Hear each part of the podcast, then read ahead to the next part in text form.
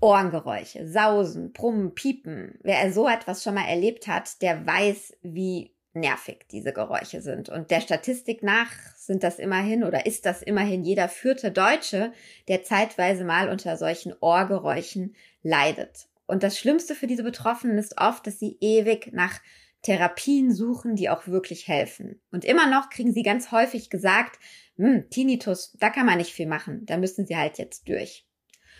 Auch ich habe solche Leute in meinem oder solche Menschen in meinem Umfeld, bekannte Freunde, die lange unter Tinnitus leiden oder gelitten haben. Und umso mehr habe ich mich gefreut, dass ich bei einer Recherche vor eineinhalb bis zwei Jahren den HNO-Arzt Uso Walter aus Duisburg kennengelernt habe.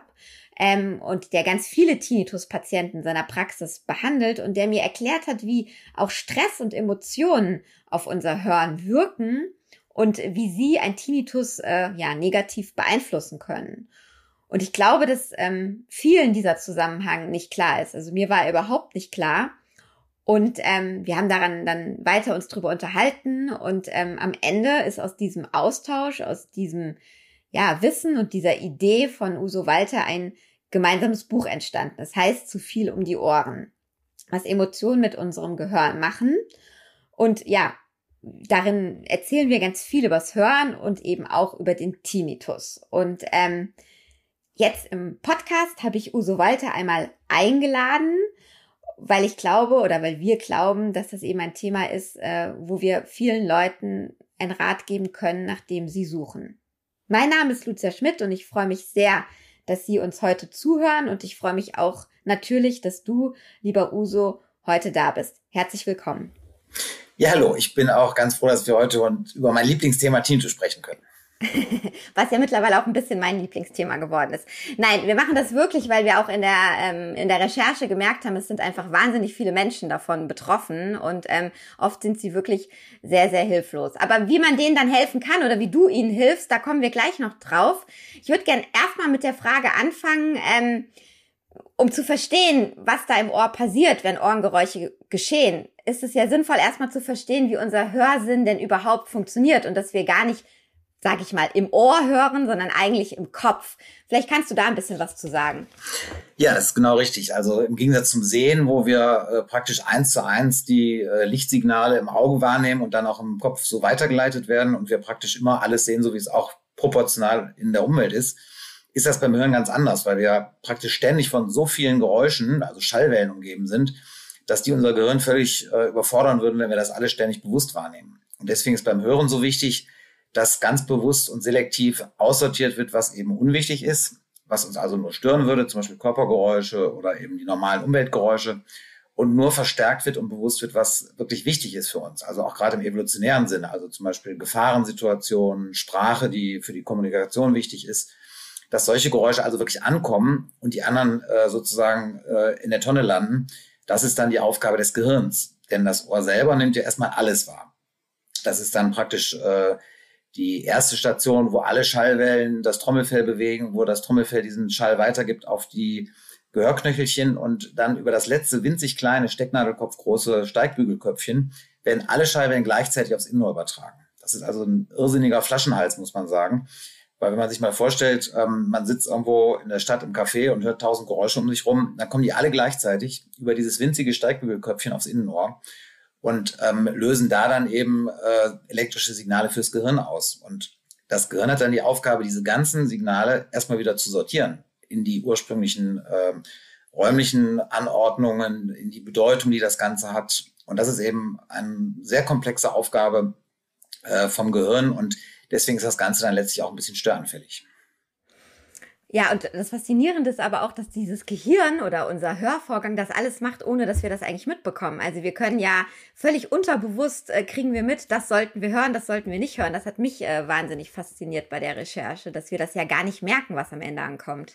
Genau, das fängt schon im Stammhirn an, also sozusagen unser sagen wir mal, evolutionär ältester Gehirnteil. Man nennt das manchmal auch so Reptiliengehirn. Da fangen schon die ersten ähm, Sortierungen an der, der, verschiedenen akustischen Signale. Und das geht dann übers Zwischenhirn bis eben hinterher zum Großhirn. Und äh, jede Etage im Gehirn hat eine ganz spezielle Aufgabe und davon laufen 99,9 Prozent unbewusst ab. Das heißt, wir können es tatsächlich erstmal gar nicht bewusst beeinflussen, was wir hören und was wir nicht hören. Mhm. Jetzt hast du schon gesagt, dadurch, dass es so komplex ist, ist es auch störungsanfällig, eben auch für Ohrengeräusche, über die wir heute mal äh, zumindest primär sprechen wollen.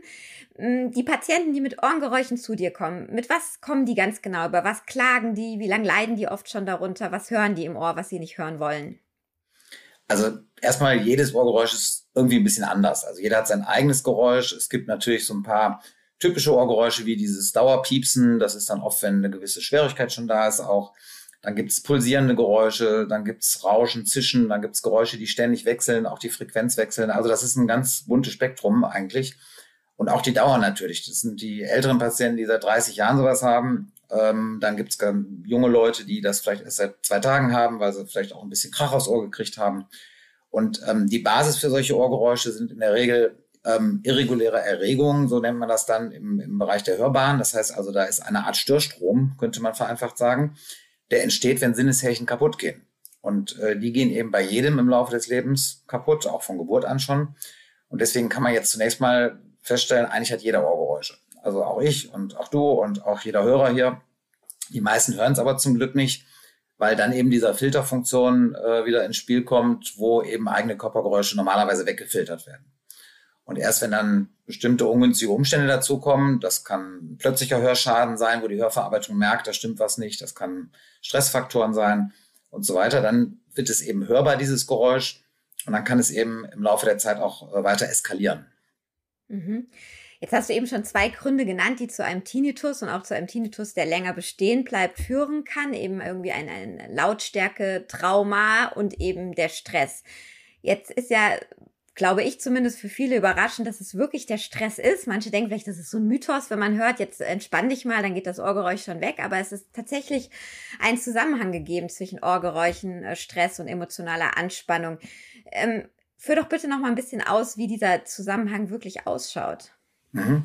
Also ich glaube, dass das Missverständnis dabei ist in der Regel, dass man immer von einem Hardware-Problem ausgeht sozusagen. Das heißt, dass man denkt, da muss was kaputt gehen, damit dann ein Ohrgeräusch entsteht. Ähm, das ist in gewissem Sinne ja auch richtig, weil Sinneshärchen eben auch kaputt gehen. Aber der Stress ist als Auslöser nicht deswegen so entscheidend für die Ohrgeräusche, weil der das Ohr kaputt macht. Das passiert nur bei wirklich sehr lang anhaltendem, sehr massiven Stress. Da weiß man heute, dass eben der Zellstoffwechsel beeinträchtigt wird, dass der Verschleiß im Ohr unter Umständen begünstigt wird. Also das wäre sozusagen ein Faktor. Aber der Hauptfaktor, warum Stress Tinnitus macht, ist, dass der Filter am Kopf sich verändert. Das heißt, wenn man sich vorstellt, Stress ist eine Reaktion auf Gefahr evolutionär gesehen. Das heißt, äh, man muss irgendwie seinem Feind begegnen oder irgendeiner anderen Gefahr. Dieses klassische Fight of Flight. Äh, und da ist es eben ganz wichtig, dass man in dieser Gefahrensituation auch weiß, was um einen rum passiert. Und da wir nachts zum Beispiel nicht sehen, weil äh, es dunkel ist ähm, und da wir manchmal sogar schlafen nachts, ist es das Gehör, was uns die Orientierung gibt in Gefahrensituationen und ist sozusagen das wichtigste Stresssinnesorgan. Und da wäre so ein Filter, der alles wegfiltert, ziemlich dämlich. Das heißt, dann wäre die Menschheit längst ausgestorben. Und äh, deswegen wird dieser Filter bei Stress durchlässiger. Ähm, das heißt also, es werden nicht mehr so viele Geräusche, Störgeräusche und andere Geräusche weggefiltert wie im normalen Alltag, wenn man vielleicht gemütlich auf einer Sommerwiese liegt und gerade ganz entspannt ist, sondern es werden alle Geräusche letztlich verstärkt, weil jedes Geräusch in so einer gefährlichen Situation oder eben in einer Stresssituation wichtig sein könnte.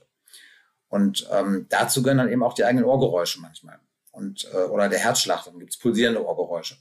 Und ähm, das ist das Problem dann, weil diese Geräusche selber dann ja auch wieder Stress machen können, die ärgern einen ja. Und dann entsteht da ganz schnell so ein Eskalationsprozess, wo sich das gegenseitig sehr schnell hochschaukeln kann. Jetzt ist, glaube ich, der Klassiker äh, an Therapieansätzen, den jeder schon mal gehört hat, der an Ohrgeräuschen leidet oder einen engen Verwandten hat, äh, der an Ohrgeräuschen leidet, ähm, Infusionen zu machen. Jetzt, wenn man dir eben zugehört hat, wird ja irgendwie klar, du hast sogar ganz deutlich gesagt, beim Tinnitus ist oft gar nicht dieser Hardware-Schaden im Ohr, sondern es passiert eben im Kopf. Ähm, wenn man jetzt zu dem Schluss kommt, nach ein bisschen Diagnostik, ja, es ist jetzt nicht ganz akut was am Ohr kaputt. Ähm, was ist denn so ein Therapieansatz? Was rätst du diesen Patienten, wo sozusagen diagno diagnostisch nichts am eigentlichen Hörorgan gefunden werden konnte? Mhm.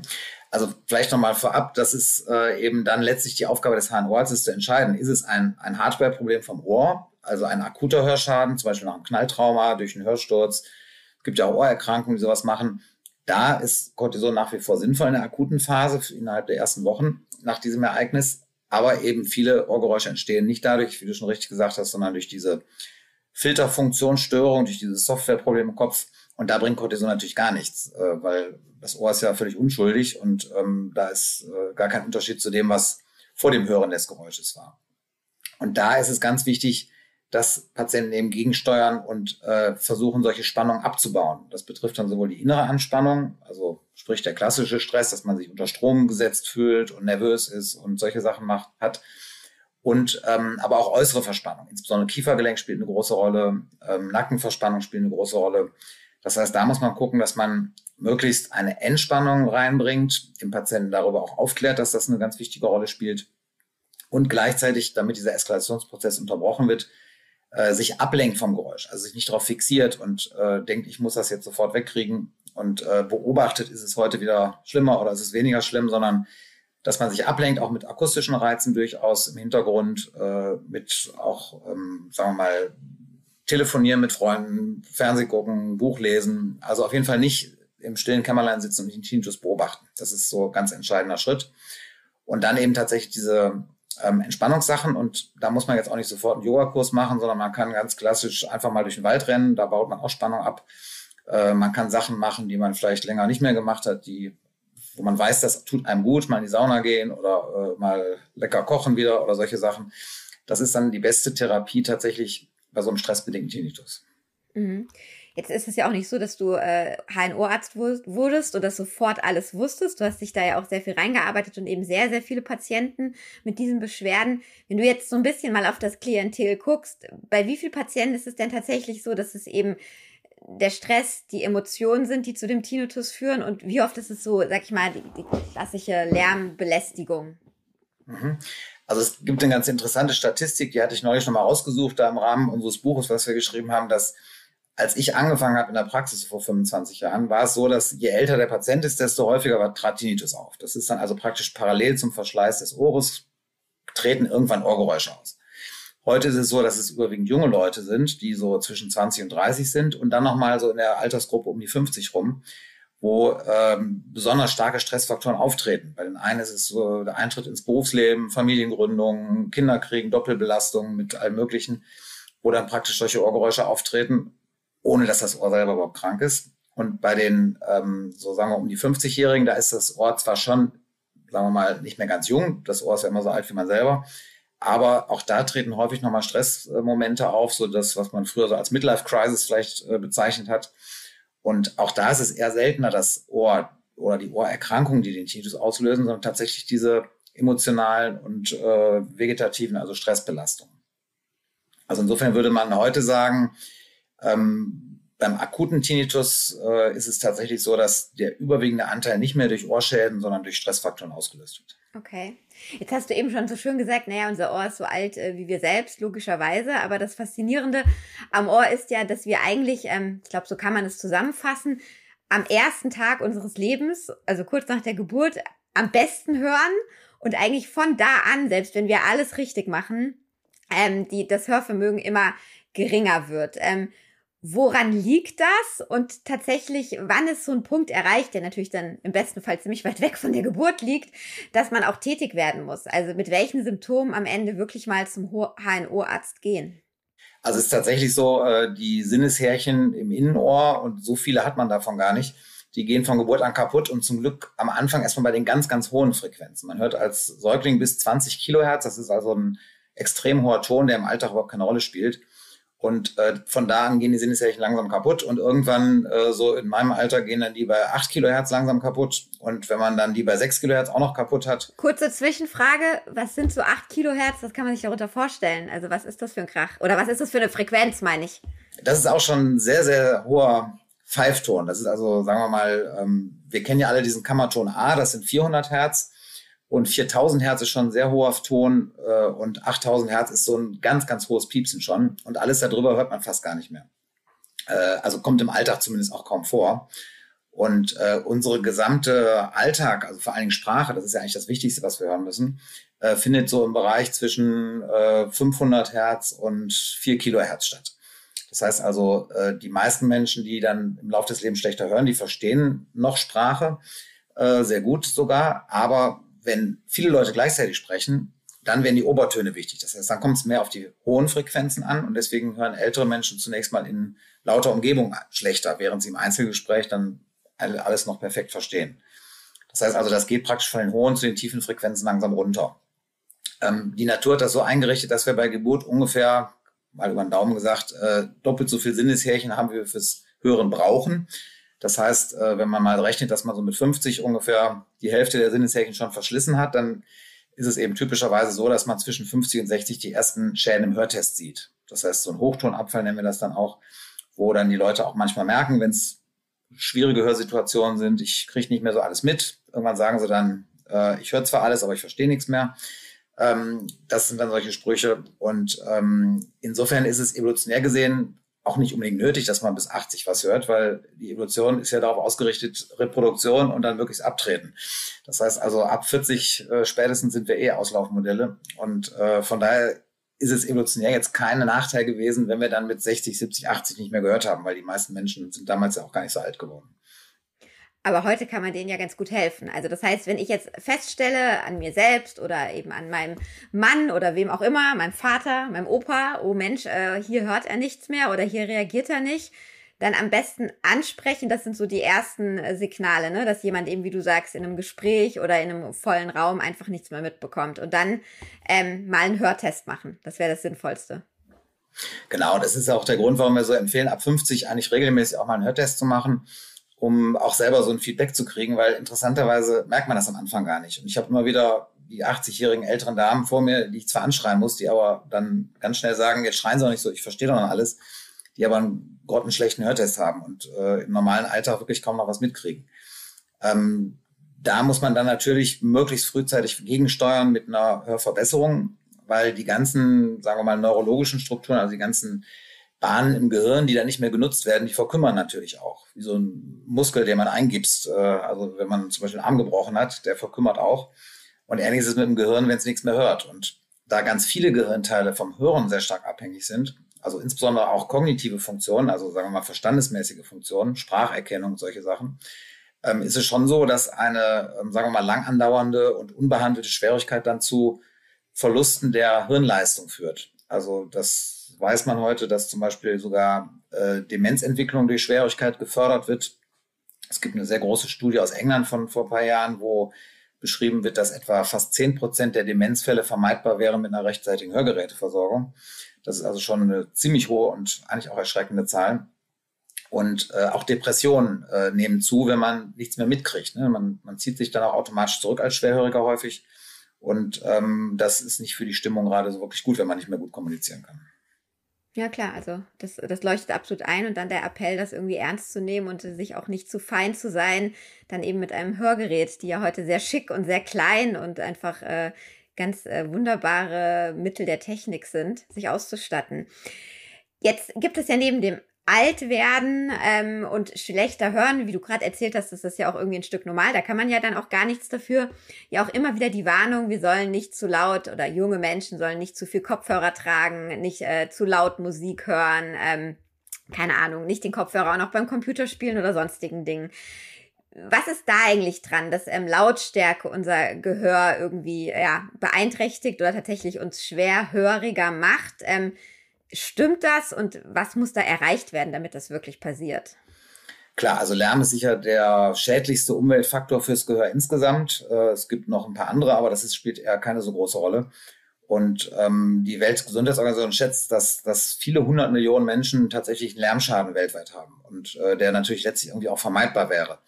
Und ähm, bei diesen Schädigungsmechanismen ist es so, dass die, ähm, der Schalldruck, also die Lautstärke praktisch, plus der Einwirkdauer entscheidend sind. Das heißt, äh, bei extrem lauten Geräuschen reichen ein paar Sekunden, dass das Gehör schon geschädigt werden kann. Bei einem normalen Industriearbeiter zum Beispiel, der so bei 85 dB oder so arbeitet, das ist also so eine etwas, äh, sagen wir mal, Maschinengeräusche um einen rum, äh, der braucht dann so 10 bis 20 Jahre, bis er da eine Schwierigkeit entwickelt. Das heißt, es ist immer äh, abhängig vom Schalldruck und von der Einwirkdauer. Und äh, wenn man dann, sagen wir mal, als Jugendlicher übermütig mit, mit seinen Sinneshärchen da umgeht und äh, sich wirklich von morgens bis abends zudröhnt, dann hat das tatsächlich auch Folgen fürs Gehör. Und ähm, das ist auch ein bisschen sogar nicht nur, sagen wir mal, vom individuellen Konsum abhängig, sondern tatsächlich auch von der Umgebungslautstärke. Man weiß, dass Städter zum Beispiel schneller äh, schwerhörig werden als die Landbevölkerung, weil einfach wesentlich mehr Industrielärm, Verkehrslärm, Baustellenlärm und so weiter auf einen eindringen ständig. Mhm. Also das heißt, der Appell der Eltern, hör nicht so laut, zieh mal die Kopfhörer ab, äh, das darf man ruhig auch weiter sagen als Eltern, da ist was dran.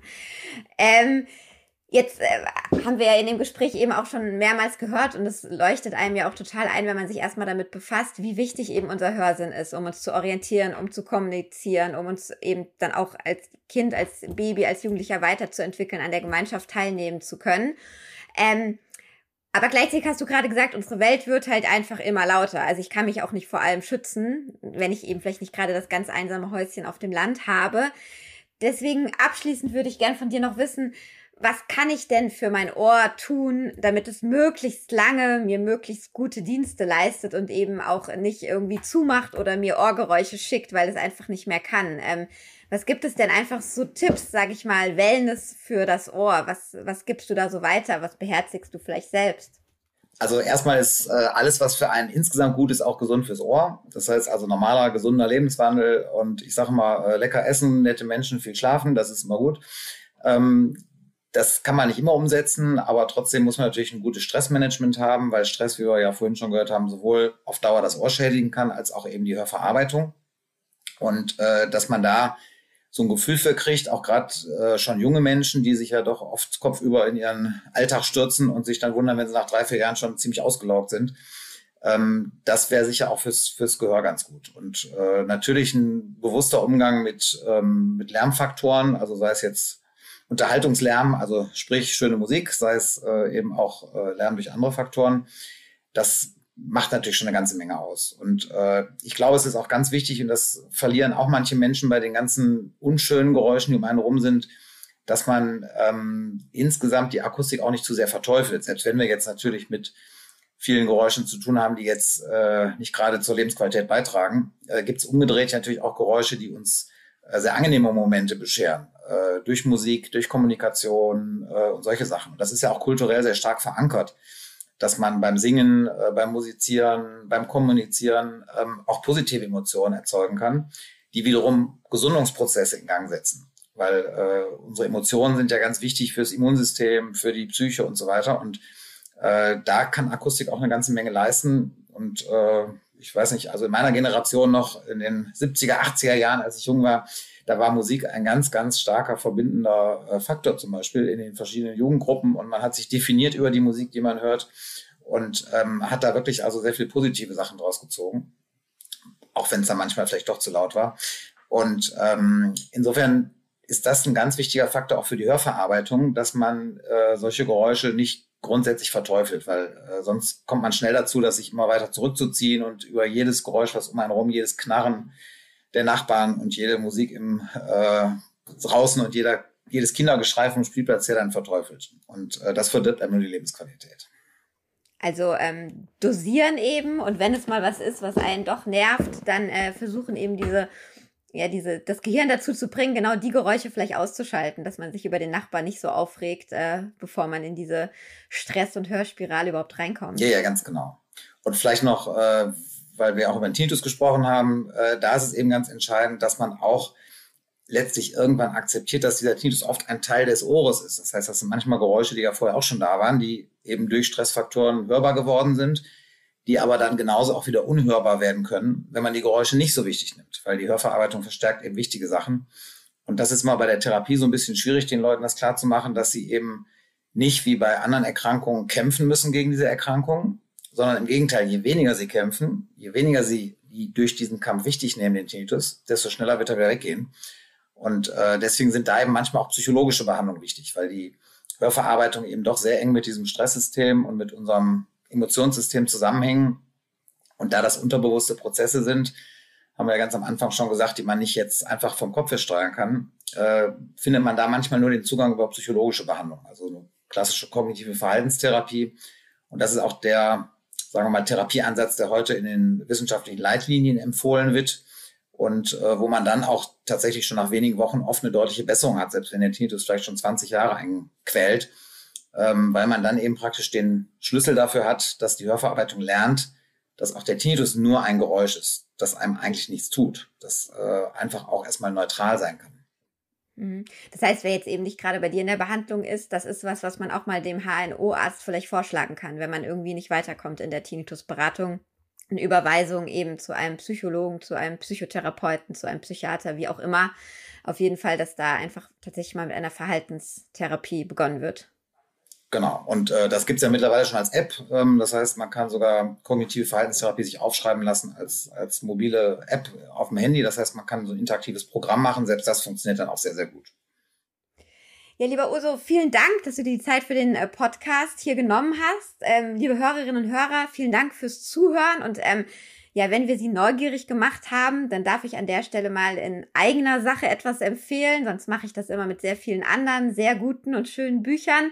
Ähm, unser Buch heißt Zu viel um die Ohren, wie Stress das Hören verändert und ist im Ecowin Verlag erschienen. Ja, ich äh, wünsche Ihnen allen eine gute Zeit, bis wir uns wieder hören. Ich freue uns, wenn Sie uns wieder zuhören mit hellen, wachen, offenen Ohren und bis dahin für alle nicht ganz so viel Stress. Tschüss!